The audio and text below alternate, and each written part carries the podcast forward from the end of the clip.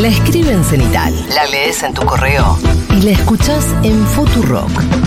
La columna de Iván Yargroski en Seguro La Habana.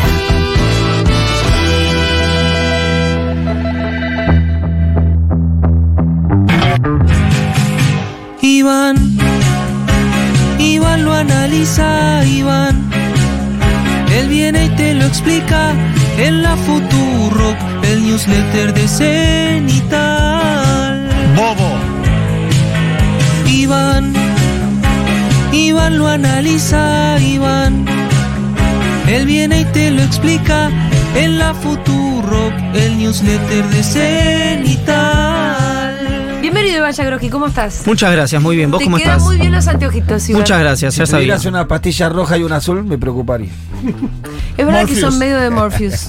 Ah, no entendía la referencia. Sí. Porque justo acá me dijeron que parecía un científico de laboratorio. También. ¿Me También, pareces también. eh, El Perfecto Asesino? ¿Qué es eso? La película con Jean Reno y Natalie Portman. Eh, ¿Sabes a qué científico te pareces? Alguno de South Park. Eh, ¿Te acordás el, el pato del extraño mundo de Jack? El que inventa sal El del cerebro, que tiene el cerebro para el que afuera. tiene el cerebro afuera. Es verdad también. Y Eh, perdón, porque mucho esto, cerebro, mucho cerebro. viste, muchas veces Yo pasa, muchas veces pasa que está, por ejemplo, qué sé yo, eh, díganme una persona muy... Supongo que en el editado van a ir apareciendo estos personajes, ¿no?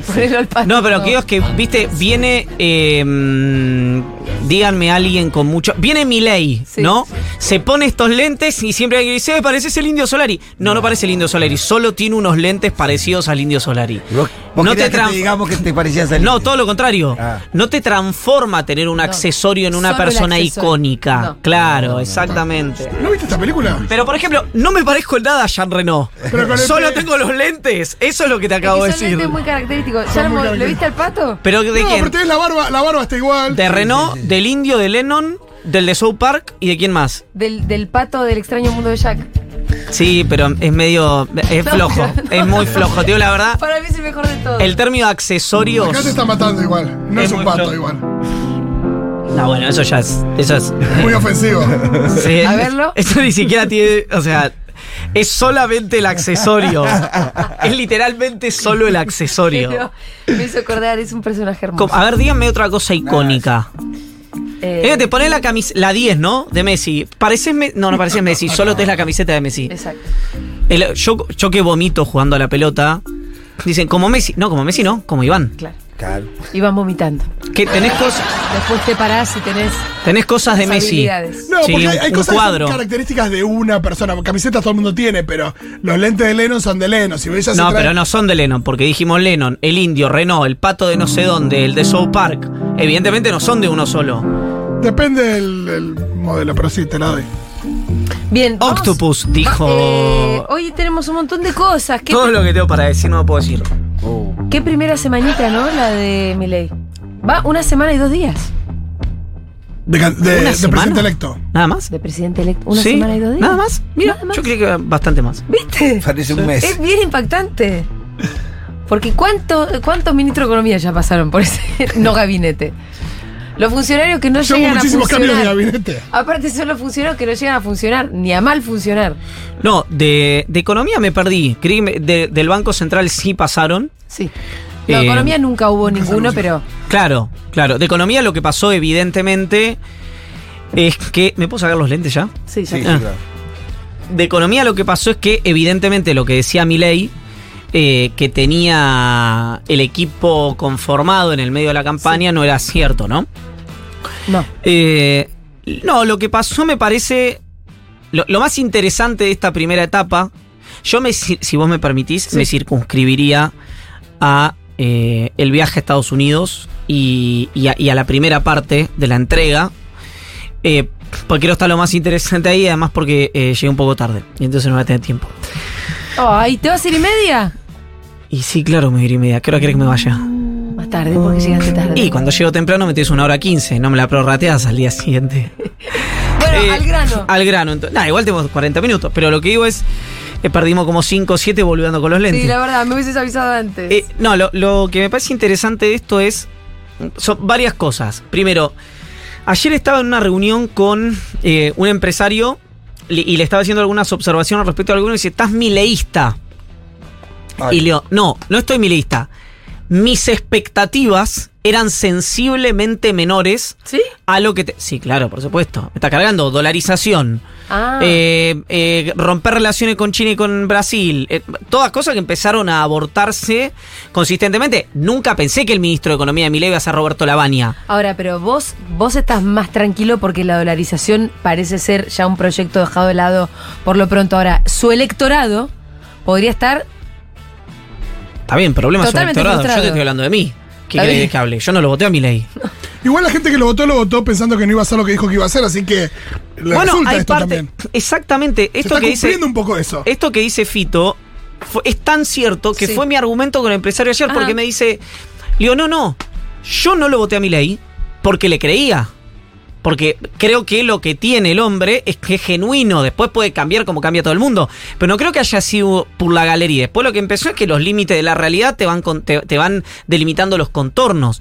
Pero ¿por qué digo todo esto? Porque primero desactivemos algo, ¿no? Que fue una primera idea que tuve yo cuando empecé a ver los nombramientos. Acá no hay una toma de Macri del gobierno. No pareciera. Digo, porque hice la reconstrucción cargo por cargo. Caso por caso. Excepto el de Sturzenegger, Mm. que no lo, no lo terminé de reconstruir, así que lo pongo eh, en, en la barra de herramientas, pero me da la sensación que es parecido porque el final de Sturzenegger en el gobierno Macri fue parecido al de Toto Caputo. Que no fue bueno. Claro, tanto Giordano como Caputo, como, déjenme agregarlo a Sturzenegger, esto es intuición, digamos, en base a cómo terminó el gobierno. Y Patricia Bullrich fueron negociaciones tete a tete de Milei con esos dirigentes. En el caso de Giordano, incluso ni siquiera sugerido por Schiaretti, sino sugerido por la propia Patricia Bullrich. Eh, lo mismo que la propuesta a Florencio Randazzo de presidir la Cámara de Diputados. ¿Por qué digo esto? Porque esto no significa, yo no veo eh, ni, ni, una sofisticación en el manejo del poder, ni el pragmatismo que le han dicho, ni nada por el estilo. Sí veo que dentro de... Ustedes subieron un reel mío acá que decía que la inestabilidad de mi ley podía significar dos cosas. O que lo sobrepase la situación y lo controle Macri, o que esa propia inestabilidad lo haga incontrolable. Mm. Yo creo que por ahora, y hay que decir por ahora, estamos viviendo la segunda opción. Que es que no delega y que él toma las decisiones. Ahora, muchas de esas decisiones pueden coincidir con lo que piense o Macri o Bullrich o cosas. Sí, por supuesto. Como hay muchas decisiones del peronismo que coincidían con lo que decía o la reta o la izquierda, depende qué opción del, de- del peronismo eh, estaba, digamos, en ese, en ese momento emitiendo. Entonces, ya tenemos una conformación del gabinete que es distinta a la que esperábamos. ¿No? Es decir, eh, o por lo menos no distinta a la que esperábamos. Eh, reformulo. Distinto a lo que se entendió en un primer momento, que era un acuerdo con el macrismo hecho y derecho. Es que si lo mirás a simple vista, eso es lo que parece. Porque, Claro, ¿cómo porque- se- porque la mayoría. Son tres exfuncionarios. Exactamente. Obvio. Eh, se impondría la lógica en ese Y sentido. además, conociendo al Calabres, Ah. sabiendo que. Una fuerza fácilmente infiltrable. Claro, por eso lo que digo es que eh, cuando, incluso si ustedes lo quieren ver desde el punto de vista de la ecuación mediática, Milei empezó a ser criticado con relativa vehemencia en La Nación Más en los últimos días. ¿Ah, sí? Claro. Entonces, cuando uno mira la, primera conformación del gabinete, ¿qué ve? ¿Cuál es, ¿Qué es lo primero que se impone? Bueno, que hay dos, dos figuras en el gabinete de Milei que han tomado un protagonismo absoluto. Que no significa que tomen decisiones por ellos mismos, a lo mejor sí, esto todavía no lo sabemos, pero sí que Milei o les delega o los tiene para ejecutar sus propias decisiones, que son Nicolás Pose principalmente y Guillermo Francos en segundo orden. Esos sí son riñón. Absoluto. Franco hasta hace poco era, era del gobierno de Alberto, ¿no? No. Claro, Fran- sí, sí, Sí. Guillermo Ah. Franco sea representante del BID. Alguien con quien dicho Pero sea. quiero decir, estuvo en la campaña de Milei. No sé, me parece Sí, que al final. renunció hace poco. este Renunció hace poco, hace dos, tres meses, te diría. Sí, pero no viene el PRO ni de Junto por Cambio, digo, estaba presente. No, no, era un exfuncionario de Scioli. De hecho, se conocen en la fundación. eh, Sale proteger, no es proteger. Bueno, en la fundación del Banco Pa- Provincia. para mí son nombres nuevos y para la gente también. sí, sí, pero no son. No, no, no, ya sé. Pero. Pose sí, Pose era el encargado de infraestructura de aeropuertos en, eh, de aeropuertos Argentina 2000, sobre todo en la zona sur. Eh, y es un hombre que Milei conoce hace muchísimos años, justamente por eso. Hoy es, va a ser jefe de gabinete, es un hombre de muchísima relevancia, muchísima relevancia. Y Guillermo Ferraro, te diría un escalón más abajo, pero que tiene un mega ministerio también, que es el Ministerio de Infraestructura que Macri quería para Guillermo Dietrich. ¿No? Ministerio de Obra Pública, ¿no? Infraestructura. es el mismo señor que dijo: eh, ¿Para qué quiero el gasoducto si yo no tengo nada que ver con él? dijo, no conozco a nadie que pague impuestos que use el gasoducto. Una burrada.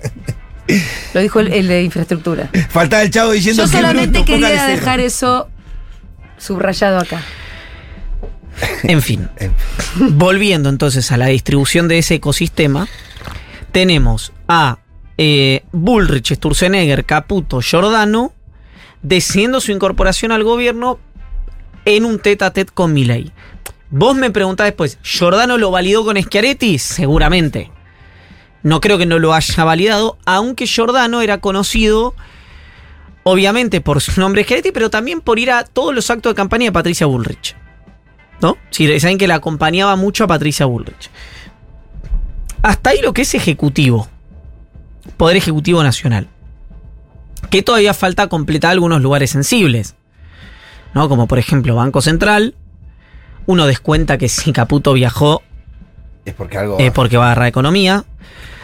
Porque si Caputo no llega a agarrar economía, yo creo que va a tener un problema judicial. Ustedes me preguntan por qué. Sí. Y porque si vos decís que Caputo, que es efectivamente es un hombre, no sé si el Messi de las finanzas, pero es un hombre respecto al sector financiero, en el prisma del sector financiero, con un seniority global, asume en un gobierno que tiene un problema financiero, hace subir las acciones inmediatamente. Entonces, si vos me decís, che, Caputo dijo que iba a asumir, generó las señales para asumir, hizo subir 40% en dólares las acciones y después se retira, y es que a lo mejor se metió para hacerle ganar guita a alguien y salió, por eso yo no creo que vaya a hacer eso. ¿Se entiende? Pero, A no asumir. Claro, no lo veo posible a esta altura. pero puede ir al Banco Central, dicen. Yo lo veo hoy a Ah, Caputo. ministerio, ministerio, ministro de Economía. Bien, pues. Es cierto que está la versión del Banco Central, porque además todo lo que ha emitido Caputo han sido temas de Banco Central, política monetaria, CEPO, LELIX. Es decir, no Él se habló. maneja en ese mundo. Claro, no, no habló de cuestiones productivas, de empleo, de inflación, etcétera. Si no es él, suena Pablo Quierno, que era un hombre de él en el gobierno de Mauricio Macri para presidir el Banco Central. Un hombre de Caputo. Claro. De hecho, Demian Reidel, que era quien sonaba para el Banco Central, no llega justamente por la presencia de Caputo. ¿Ves todas Es- las cosas que pasaron esta semana? Claro, Sturzenegger no va al Banco Central porque eh, estaba Caputo en, en economía. Esto lo que hace también, por otro lado, es desandar a los liberales mesiánicos que dicen que el Banco Central es independiente. Estamos hablando de que el ministro, posible ministro de Economía, quiere tener un hombre de su confianza en el Banco Central, lo cual, por otro lado, es absolutamente lógico. Eso es más lógico que lo otro, ¿no? Correcto. Quiero volver a decir algo respecto a los Milley y los Sturzenegger para dejarlo sobre la mesa. Gente que dice mi teoría funciona, aplica la teoría, la teoría no funciona y te dice no, que se metió la política. No. Claro. O sea, tengamos el inodoro en el baño y el horno en la cocina. Y entonces acá empieza una discusión sobre los lugares que faltan, la Agencia Federal de Inteligencia, el propio Banco Central, el Ministerio de Economía, la Administración Federal de Ingresos Públicos. Ayer se... ¿Qué? No, que hasta ahora estaba pensando esto. eh, toda la política económica surgirá del Banco Central, irónicamente. ¿Por qué? Bueno, porque, como decías vos, como eh, lo importante ahora, por ejemplo, prioridad es desarmar el tema de las LELIX. Eso se hace del Banco Central. Está bien, pero ahí hay un punto que es. Hay una discusión de economistas si el principal problema de la Argentina son las LELIX o no son las LELIX. Después, si endeudarte en dólares para desactivar una deuda en pesos es necesario o no es necesario, etcétera, etcétera, etcétera. Son discusiones de economistas. Lo que te digo es, si el presidente cree que el principal problema son las LELIX, es lógico que arranque por ahí, digamos, las LELIX las resolves en el banco, digamos, con, con- con una política que tiene que ver con los famosos pasivos remunerados, etcétera, etcétera. Eh, no con cuestiones netamente que se emiten del Ministerio de Economía. Sí hay una intención deliberada de eh, un ajuste fiscal, hay que ver de qué nivel. Milei siempre hablaba de 13, 14 puntos, Caputo en la reunión con banqueros habló de 7, 8, algo mucho más probable que los 15, 14, 15 puntos de los que hablaba Milei. Con lo cual, las señales que empiezan a ver muy rápidamente son señales de la realidad delimitándole los contornos a Milei. ¿Esto significa que va a ser un gobierno productivista? No, significa que va a ser el gobierno de corte liberal libertario, que es el que pretendía Milei. Posiblemente sin llegar a dolarizar y sin llegar a incendiar el Banco Central. Ni dolariza ni cierra el Banco Central, ni por lo menos en el corto plazo privatiza IPF. Él dijo dos años para la privatización de IPF. Ayer empezaron también las conversaciones sobre eh, qué iba a pasar con aerolíneas argentinas. Lo, lo que hablamos siempre, ¿no? Cómo no son todas las empresas públicas lo mismo, no representan todas lo mismo.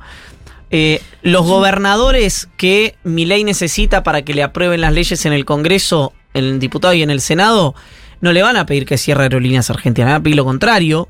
Le van a pedir que mantenga la frecuencia, le van a decir. Bueno, ya empezó Fantino, ¿no? Sí, Fantino pero Fantino no es un representante institucional. No, pero uno, uno sospecha que por algo empieza a decir lo que dice. Bueno, pero es una hipótesis. Yo Es lo que te digo es, los gobernadores Sí. le van a plantear, muy probablemente, o la enorme mayoría de los gobernadores le van a plantear esto. Él, con el mismo criterio de lo que lo planteó Fantino, lo van a plantear los gobernadores. La diferencia es que los gobernadores tienen gente que levanta la mano en el Congreso de la Nación. Sí. De hecho, eh, eh, ayer no me acuerdo quién me preguntaba si cuántos gobernadores oficialistas hay, le oí todos. Y cuánto de la libertad avanza, ninguno. Uno podría decir excepto Kisilov, ¿no? Para decirlo más claramente. O, o, o Fran, pero digo, la enorme mayoría va a tratar de tener una conversación razonable con la Casa Rosada, o con Olivos en este caso, porque Que lo necesita. porque lo necesita, exactamente. Empezaron a advertir la idea del pago de aguinaldo, ¿no? Es decir, lo hizo y lo hicieron gobernadores juntos por el cambio, no lo hicieron gobernadores del peronismo. O, digo, además de gobernador del peronismo, lo hizo, por ejemplo, Nacho Torres, el gobernador de Chubut. Ujú. Sí, que responsabilizó a más. Sí, por el tema de ganancias, Ganancias y el IVA. Lo que pasa es que ahí hay un punto.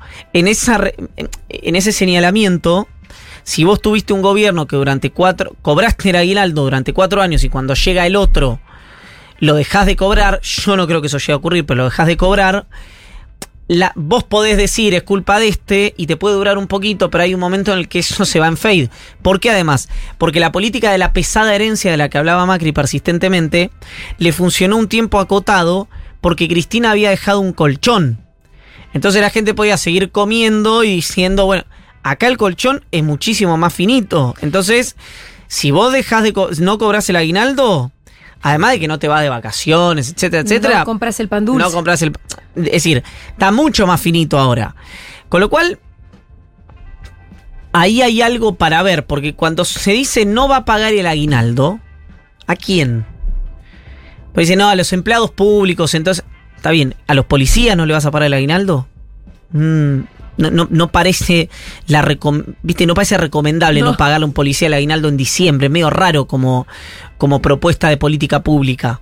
Con lo cual yo eso también creo que a mi ley lo va a delimitar el contorno, que el ajuste fiscal hay que ver por dónde va. No me imagino que deje de pagarle el aguinaldo a policías, enfermeros, docentes, etcétera, etcétera, etcétera. Sí, y el contorno también es la justicia, ¿o no? Porque son derechos ganados y que pueden ser defendidos en la justicia, ¿o no? ¿Quieren que lo escuchemos a Ritondo, que parece el que está hablando ahora mismo? A ver. Porque ahora vamos a tener que. que discutir acá. Me parece que lo que acá lo que teníamos que charlar, discutir, básicamente es la unidad de los gobernadores eh, que son de Juntos por el Cambio para llevar adelante un proceso de cambio en cada una de las provincias. Hay que entender que aparte de ganar las provincias que ya gobernamos, ganamos cinco provincias más. Son gobernadores que entran con un desfasaje económico, un agujero fiscal, hecho gracias al populismo del kirchnerismo, que les ha hecho que hoy muchas de ellas no puedan pagar, entre ellas la provincia de Buenos Aires. Hay, hay, hay unanimidad. Hay un quieren co-gobernar con la libertad avanza, desde el PRO quieren co-gobernar. Desde el No. PRO quieren co-gobernar con la libertad si, avanza. si hay una sola pregunta y poco si ni ustedes creo que saben lo que me preguntó desde, lado. desde, la- desde el PRO quieren co-gobernar con la libertad avanza. Nosotros lo que queremos del PRO es ayudar a un gobierno nacional que necesita fortaleza legislativa y fortaleza para que el peronismo y el kirchnerismo no hagan como siempre de llevarse por delante y que terminar con la ilusión de los Está garantizada la argentinos. unidad, está, está garantizada la unidad de los, de los, de los gobernadores. No se yo vuelvo a repetir, eso no se discutió acá, ni era el lugar para discutirse, es el ámbito parlamentario. Está garantizada la unidad. Escúchame, Ivancito, bueno, no sé. No, esto es interesante Sí. ¿por qué? Porque a mí lo que me dicen es que En esta reunión, Sí, Ritondo. reunión de Juntos por el Cambio. Gobernadores Juntos por el Cambio. Ritondo fue para pedir el apoyo de los gobernadores para él presidir la Cámara de Sí. Diputados, que es lo que quiere Macri. A mí lo que me dijeron ayer tres gobernadores Juntos por el Cambio es que, por lo menos ellos tres, estoy al aire, así que no sé si salió el comunicado, la declaración, etcétera, es que el planteo de los gobernadores es no. Bueno, Noso- pero déjame decir Sí. esto. Nosotros no cogobernamos, nos votaron para hacer oposición. ¿Por qué esto? ¿Qué te dicen? No es lo mismo tener un ministro de tu partido, que igualmente a mí Frigerio me dijo el domingo, el sábado en la radio, que si Bullrich asume como ministra de Seguridad tiene que renunciar como presidenta del PRO, mm, que votar en el Congreso a alguien que esté en la línea sucesoria. Bueno, por eso yo quería hacer ese paréntesis o esa aclaración, que es ser presidente de la Cámara de Diputados, por lo general, lo es eh, alguien que pertenece al partido De gobierno. gobernante. En este caso sería bastante raro que fuera Ritondo, porque no solamente no es del partido de gobierno, sino que salió tercero el Correcto. partido al que pertenece Ritondo. Si bien sabemos que hay una suerte de alianza. Que hasta dónde llega esa alianza es lo que veníamos hablando hasta hace minutos, porque de acuerdo a lo que vos nos contás, no es que es una alianza totalmente orgánica, sino que pareciera que en realidad fueron fueron ahí como negociando cargo por cargo. Entonces ya lo de Ritondo, si es Ritondo o no es Ritondo, ya me parece que es eh, ya tiene otro peso. Absolutamente. Por eso lo que me parece interesante de esta declaración que acaba de hacer eh, Ritondo es que hasta el momento, estoy mirando el teléfono porque estoy viendo si a lo mejor hay eh, alguna noticia en ese sentido, pasa que no voy a poder escribir ahora. Eh, no dijo recibí el apoyo de los gobernadores para presidir la Cámara de Diputados. No sé mi ley elige el presidente de la Cámara, ahí está. Me parece que. Lo que yo no sé, yo lo- estoy viendo. lo- pará, estoy viendo el graph Sí. De C5 en este, en este momento. No sé si. eh, si, si, digamos, si condensa toda la declaración. Pero es lo mismo que dijo Frigerio el sábado. Dijo, el presidente de la Cámara de Diputados lo tiene que elegir Milei, dijo el presidente electo. Ahora, ¿qué problema tiene Milei? Que Milei quiere a Randazo. Mm. Y Randazo no le, le da, no viene ni siquiera con los cordobeses, va ¿Verdad? solo él con su alma. Y aparte salió quinto, salió. No, pero aparte de eso, porque vos me decís, bueno, salió quinto, pero tiene la, la aprobación del peronismo, del izquierdismo, de Juntos por el... No, No. ¿Qué trae? ¿Qué trae consigo? Randazo ¿Qué trae a Randazo, ni siquiera al Topo Rodríguez y a Graciela Camaño, Ajá. que ya se emanciparon después, de su después de su acuerdo con Javier Milei. Entonces, ahí Milei quiere a alguien en, el quien él tiene confianza y deposita la confianza, pero que no tiene lo que tiene que tener alguien que presida ese cuerpo, que es eh, de mínima, de mínima, eh, el- la aceptación o el no rechazo de sus pares. Entonces, te diría que si me apurás, hasta Ritondo tiene mejor vínculo con el bloque de Unión por la Patria el que tiene Florencio Randazzo. Claro. Entonces ahí eh, yo creo que mi ley encuentra un límite, habrá que ver si decide imponerlo o no. Yo no lo creo, pero esto es lectura, no tiene nada que ver con información. Mi ley hoy quiere que sea Florencio Randazzo, ¿Quién quiere que sea Ritondo? Macri, Sí.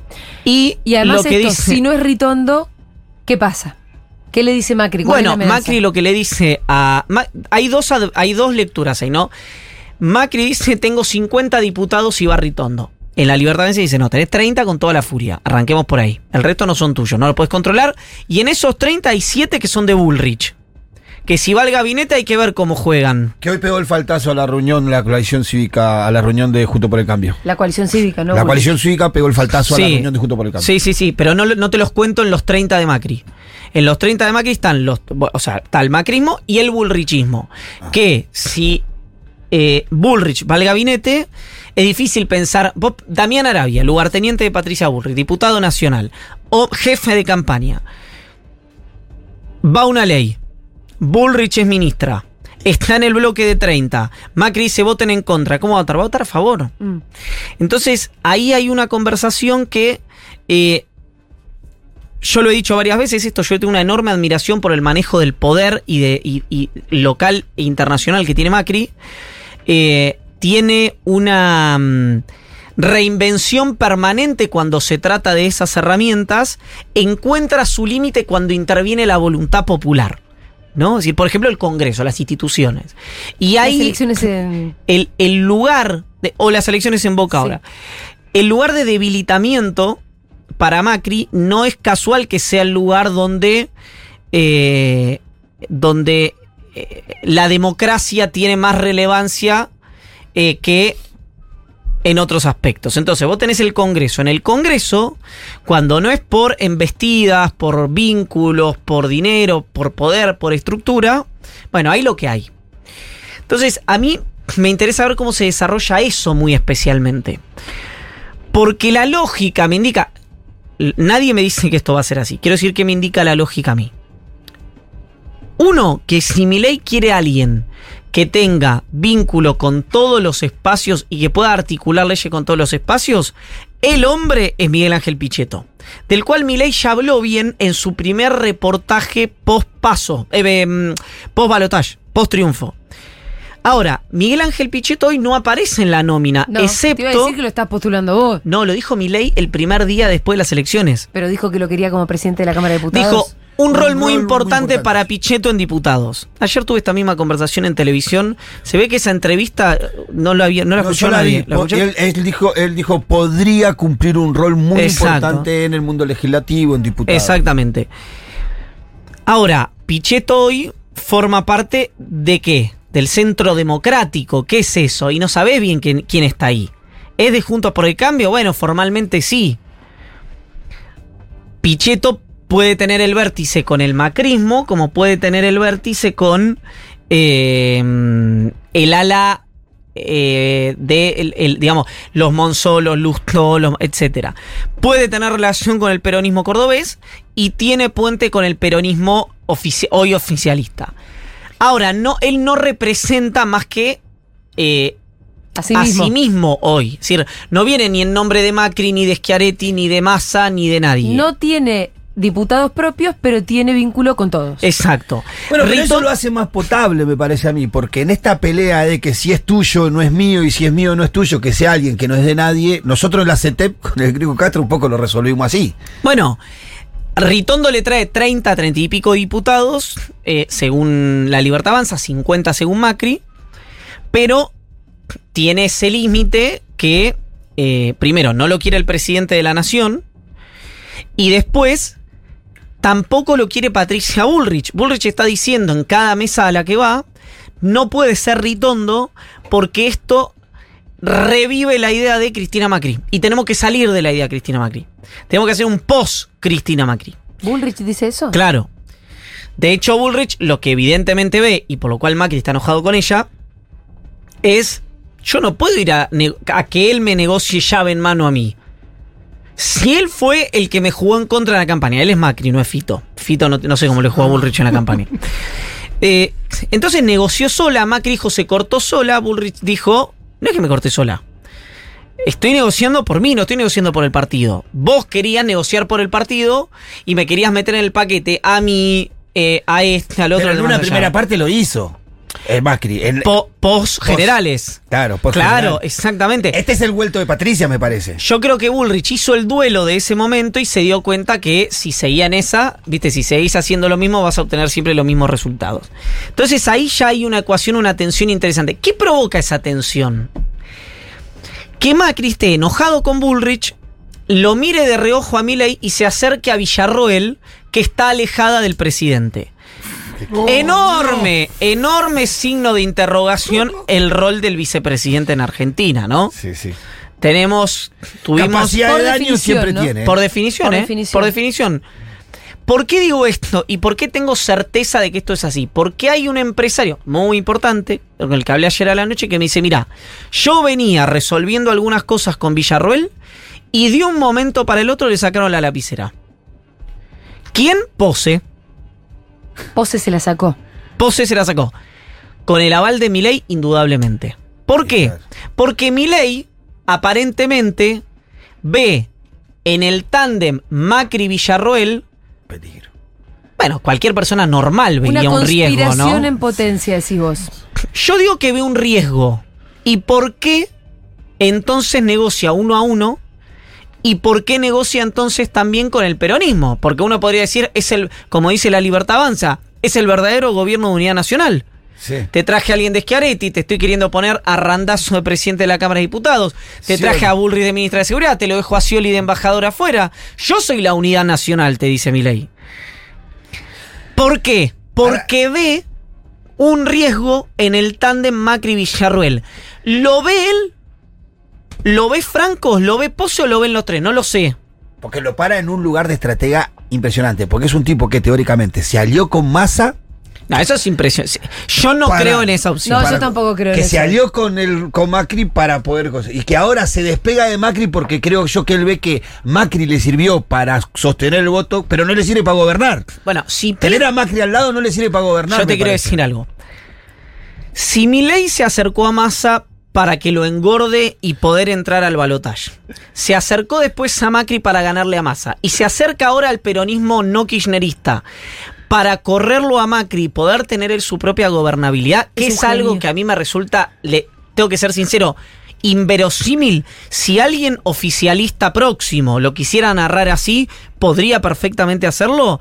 Estamos hablando no solamente de alguien muy hábil, sino además de un actor extraordinario. Sí. Porque nadie ve en ese hombre histriónico, impulsivo, mal hablado, eh, un teórico, un monetarista mesiánico, un libertario sin ninguna experiencia a nivel global, un socio de Trump, de Bolsonaro, de Orbán, pero que cuando asume sutura con China y con Brasil, a un estratega. Ahora, si mañana esto deja de ser una foto y se transforma en una película, bueno, nos vamos a sentar acá y vamos a decir, Napoleón. Y sí, qué sé yo, capaz que el hombre tiene dotes performáticos eh, superiores a... Se fue dando así, muchachos. La- la- la- las cuestiones no son tan manipulables. Yo creo lo mismo, yo creo lo mismo, como también creo que... cuest- cuestiones que Bueno, involucran a 46 millones de personas en un país complejo. Como creo también que Macri no mató a la reta, a Bullrich, pensando en que Milei iba a ser presidente y él se iba a quedar con el gobierno. Se fue dando. Y, y uno igualmente reivindica el accionar, digamos, de la praxis política de Macri. Bueno, tiene que pensar también que. eh, que. mm, darle por lo menos el beneficio de la duda a Milei. Que yo te lo repito, ayer hablaba con alguien que lo conoce y dice: No, no. No es así. No, Esto es timba. se fue dando. Se fue dando. ruleta, papi. Se Tiró fue dando. hijo, salió. Pero, pero, pero, si Milei hoy lo que parece ser una foto lo transforma en una película y dice dentro de, de su de su forma de ser, dice, y voy por acá porque ya vi que, porque hay una cosa, Milei es todo lo que es, es un tipo inteligente, tiene distintas inte- inteligencias diferentes. Todo el mundo inteligente, no inteligente, histriónico, no histriónico, ve que Macri solo conoce dos relaciones, súbdito o enemigo. Bueno, Milei dice, súbdito no, voy a tratar de no ser enemigo, pero súbdito no. Supongo que está pensando eso o que es lo que le deben decir Pose, Franco y Karina. Que es la mesa recontrachica. Esa mesa que es de dos, que es de Milei y de Karina, a veces entra Pose, a veces entra Franco, a veces entran los dos, a veces entra Ferraro. No entra mucho más ahí. ¿Qué personas, em- qué, qué es interesante de esto? Empiezan a transformarse en figuras importantes, empresarios competentes desde el punto de vista no solo privado, sino también han capilarizado a otros sectores, como por ejemplo el caso de Gerardo Huertein. Claro. ¿Que viajó o no? Gerardo Huertein viajó, Está en el viaje, tenemos que meternos en el viaje. está en el viaje, uy, qué tarde que es. Viajó, está en Estados Unidos, aparentemente fue uno de los que acercó el vínculo de Milei con la comunidad eh, judía de eh, los Estados Unidos, una relación histórica desarrollada de Huertein en los Estados Unidos. Con una parte Que- muy específica de cualquier manera. Sí, sí, una parte específica. Ahí hay que ver si fue decidido. No, hay que ver, no. Seguro que fue decidido por Milei. Pero una relación eh, muy, muy desarrollada, la de Huerten, no solamente por su vida empresarial, sino por el Comité Olímpico Internacional y por el Comité Olímpico Argentino, con varios actores de la política global, entre ellos Bill Clinton. Bill Clinton ayer eh, se saca una foto y tiene un almuerzo, un desayuno con Milei, organizado por Wertheim, que arrastra una relación de más de 20 años con Clinton por ya venía, ¿no? Re- eh, eh, hecho el, vínculo, pero hay un viaje que hace la hija de Clinton a Argentina, Chelsea Clinton, la única hija que tienen Bill Clinton y Hillary Clinton, la cobija, digamos, la, la, la, la, oficia de Sherpa en Argentina, la cuida, la contienen, la familia Wertheim acá. Y ahí, sobre todo, Hillary galvaniza el vínculo con la familia Clinton. Tan es así que Gerardo Huerten con su novia de ese momento, con Barbie Simmons, son los únicos dos argentinos invitados a la boda de Chelsea Clinton en los Estados Unidos. Es decir, la relación es una relación de amistad, no es una relación política o empresarial.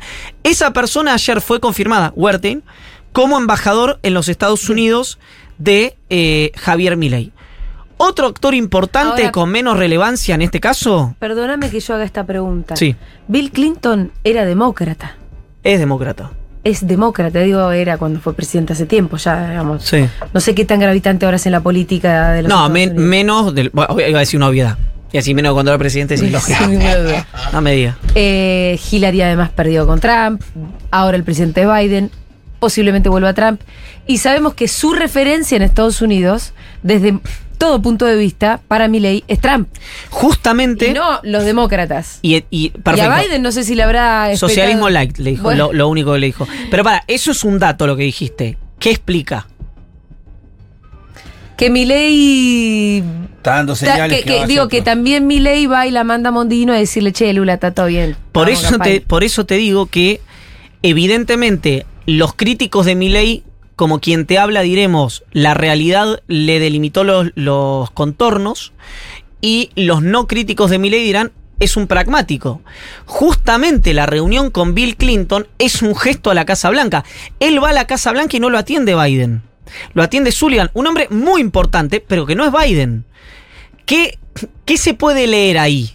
Que Milei dice, ok, pago el derecho de piso. Voy a la Casa Blanca y pago el costo de que no me atienda el presidente. No significa que Sullivan es un hombre menor en la administración. No, pero si vas hasta la Casa Blanca. Pero vas a la Casa Blanca, esperas esto. Pero Porque- entendés que si bardeaste no te atienda el Claro, señor al que bardeaste. sí, no solo Como que- va a entender que Lula posiblemente no venga a la Asunción Exacto, tampoco. exacto.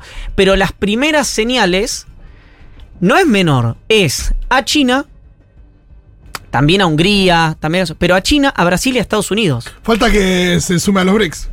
Bueno, es interesante esto. Lo del Mercosur va a ser interesante. Sí, el acuerdo Unión Europea-Mercosur. Pero esto es interesante porque eh, expone cómo, sobre todo, la política internacional no es para rookie, digamos, no es para Mateo. Entonces, si vos te podés hacer todo lo loco que vos quieras, pero cuando vas a ver las exportaciones, las importaciones, las inversiones y la reserva del Banco Central, como decía mi papá, loco pero no boludo. ¿No? Entonces, a mí me parece interesante que la relación. El hombre que haya elegido Milei para la, la embajada en Brasil sea Daniel Scioli. ¿Por qué? Porque es lo más cercano a Lula que tiene. Recuerden algo, Scioli no es cercano a Lula, ¿eh? Lula le. Lula estuvo a punto de impugnarlo a Scioli, de ponerle el, la- de hacerle la cruz Por por, su la relación relación que Scioli había construido con Bolsonaro. Scioli reconstruye una relación con el oficialismo actual de Brasil y era esperable que, por las características personales de, de Daniel Scioli, quisiera continuar en la embajada. Mondino dice la idea es que continúe. ¿A quién elige para la embajada de Estados Unidos? A alguien con relación con el Partido Demócrata, que es Gerardo Huertain. Hay que ver a quién elige para la República Popular China. No- es difícil pensar que lo deje a Sabino Bacanar Baja. Sería una exageración. ¡Listo! Sería una, Yo voy, Sería- ¿eh? Yo Al voy. Pitu. sería una exageración. Ahora, ¿por qué? Y él puede pensar algo tranquilamente. Dice, si el, el año que viene, que hoy aparenta que revali- revalidarían los demócratas, pero ponele que gane Trump, que uno es probable que gane cómodamente sus primarias, pero tiene más problemas para, aparentemente hoy, para ganar las elecciones.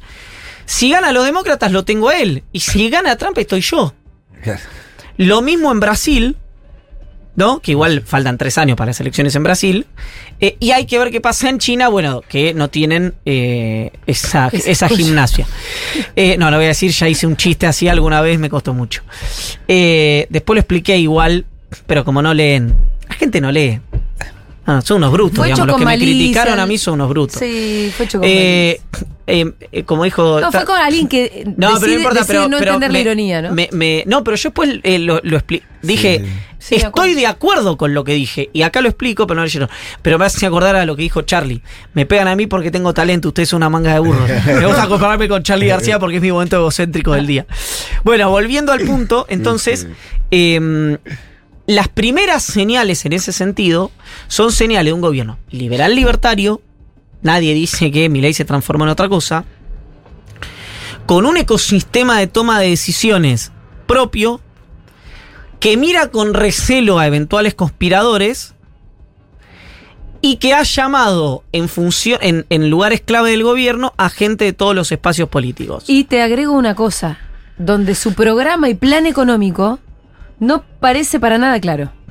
En lo más, no hay programa es lo económico. que no hay. Lo que No, no. sí había, lo que sí había antes de las elecciones, No, no, no hay ningún que era un programa plan económico. descabellado, pero existía, cerrar el Banco Central, dolarizar, etcétera. Ahora no hay. No hay programa económico. Es lo que no hay. No, no, no Ayer hay, se lo preguntaba justamente a Maslatón, le digo, yo lo que no veo ahora es el plan económico. No, no. ahora no hay. no hay plan económico. Te digo más, el hombre pensado para economía, Luis Caputo, no es un hombre, repito, es de un hombre con muchísimo seniority en finanzas. No es un hombre para el Ministerio Bueno, de Economía. pero, pero eso explica la división que hizo Macri cuando asumió que estaba finanzas por un lado, Hacienda por el otro y demás. Exacto. Eh, Milei, ¿qué puede decirte? Como te hubiera dicho Néstor Kirchner. El problema La- financiero. La comparación es Sí. apresurada. El, el ministro de Economía soy yo. Sí. Bueno, ¿No? en mi, en mi ley en ese caso inclusive... Es con- economista. eh, que es economista, claro. Pero vuelvo a mi hipótesis de los teóricos. La teoría estaba bien, lo que pasa es que se metió la política. Claro. No, la teoría está mal. Arranquemos por eso, porque yo ya me imagino esta conversación en dos años. ¿Cuál es el riesgo? ¿Cuál? Todos. Tenés razón. Ya resumió Fito. Dale, ¿a dónde Perdón, vas a ir?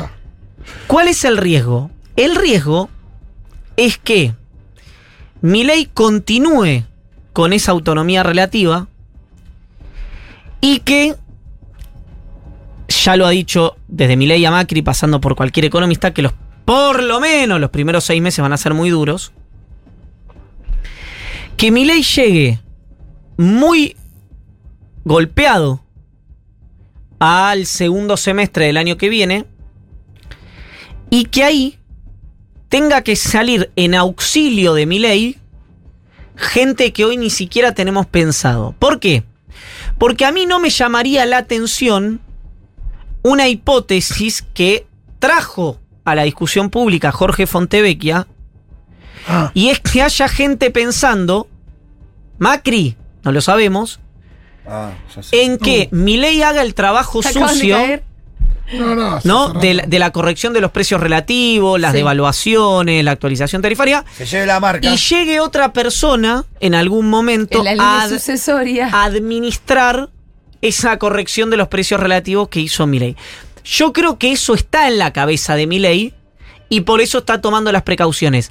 ¿Qué me dijo alguien ayer cuando le planteé este escenario de la libertad avanza? Me dice, estás en otra frecuencia. Me dice, es muy pronto para pensar algo así Lo es. no asumió todavía. Me dice, aunque te doy la derecha con algo, es alguien que no se sienta en esa mesa de dos, de tres y de cuatro. Las señales que vos me marcas van en ese sentido.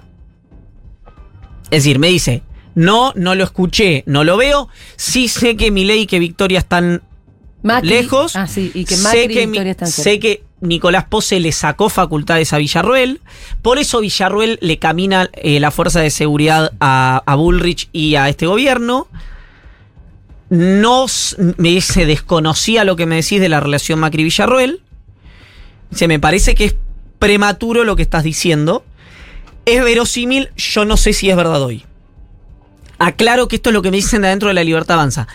Pero, como uno conoce un poco los actores, eh, no me parecería eh, descabellado que en la cabeza del ingeniero Macri y probablemente Victoria Villarruel esté eh, girando esta hipótesis. Una última línea, ya te tenés que ir, pero sobre la liberación de rehenes y mm, las amistades en Qatar de Macri.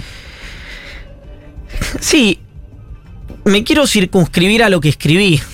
Parece una Si tautología fonética. Eh, pero mm, Juntos por el Cambio le ha asignado a este gobierno por diversas cuestiones, algunas de política pública, otras eh, de, por ejemplo, en el caso de proyecto de ley, como fue el caso de, del memorándum de entendimiento con la República Islámica del Irán, cercanía con el gobierno iraní, con organizaciones terroristas, etcétera, etcétera. Ayer, déjame leer textualmente, porque no quiero cometer una injusticia con el expresidente, el tuit de, de Mauricio Macri. Eh, Macri tuitea a última hora, realmente a última hora, que le agradece a su gran amigo, el emir Tamim bin Hamad Al Thani, por su rol en la mediación que permitió la liberación de eh, mujeres, niños, eh, rehenes israelíes, ¿no? Eh, que estaban secuestrados por la organización terrorista Hamas. Qatar, que Macri reivindica, es junto a Irán el principal financista de esta organización terrorista. Entonces, la verdad que eh, el planteo eh, que hace Macri es un planteo de mínima con una altísima dosis de cinismo, porque además el principal referente de esta organización vive en Doha. Entonces, yo creo que eh, todo lo que sea ayudar a la liberación de los rehenes, eh, yo lo he dicho, tengo una posición muy categórica al respecto y que se endureció muchísimo después del 7.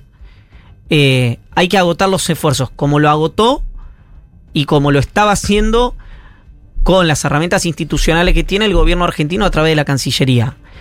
Hacer política con un atentado y sobre todo reivindicando a alguien que tiene en su propio país al principal referente de Hamas y que además que junto con Irán son los principales financistas de la organización, a mí me parece que es un uso político de la muerte inaceptable. Y me llama la atención, me llama la atención que como quien te habla, gente a la que eh, lo sensibiliza especialmente el tema,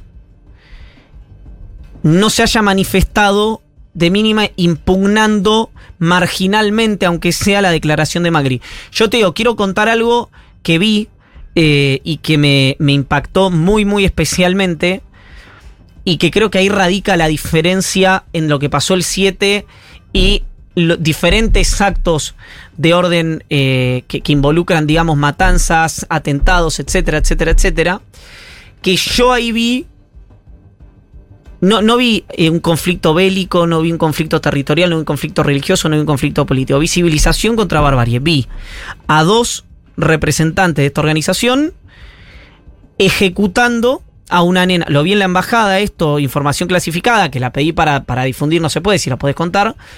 Ejecutando a una nena de seis años abajo de una mesa. Vos De me decís, dos sí, de dos terroristas de Hamas. Vos me decís, ¿mueren o matan en bombardeos Israel cuando ataca los territorios, cuando ataca Gaza? Absolutamente, también. absolutamente. Hay acciones bélicas que se enmarcan dentro de eso. Un, un ejército entra, gana o pierde y se retira. Ejecutar a un menor de edad, indefenso, después de que ya no hay eh, atacantes, eh, personas de, de la, de la Unidad de Defensa de Israel, etcétera, etcétera, etcétera, a mí me parece eh, un límite civilizatorio. Dicho esto, esta es mi posición pública. Lo que hizo Macri ayer, a mi juicio, fue una dosis de cinismo enorme, porque es imposible que él desconozca el rol de Irán y de Qatar en relación a Hamas. Es todo lo que tengo que decir al respecto, porque, eh, como te dije, me circunscribo a lo que escribí en el newsletter. Y además, vino el coche. Muchas gracias, Iván Yagroski. A la orden.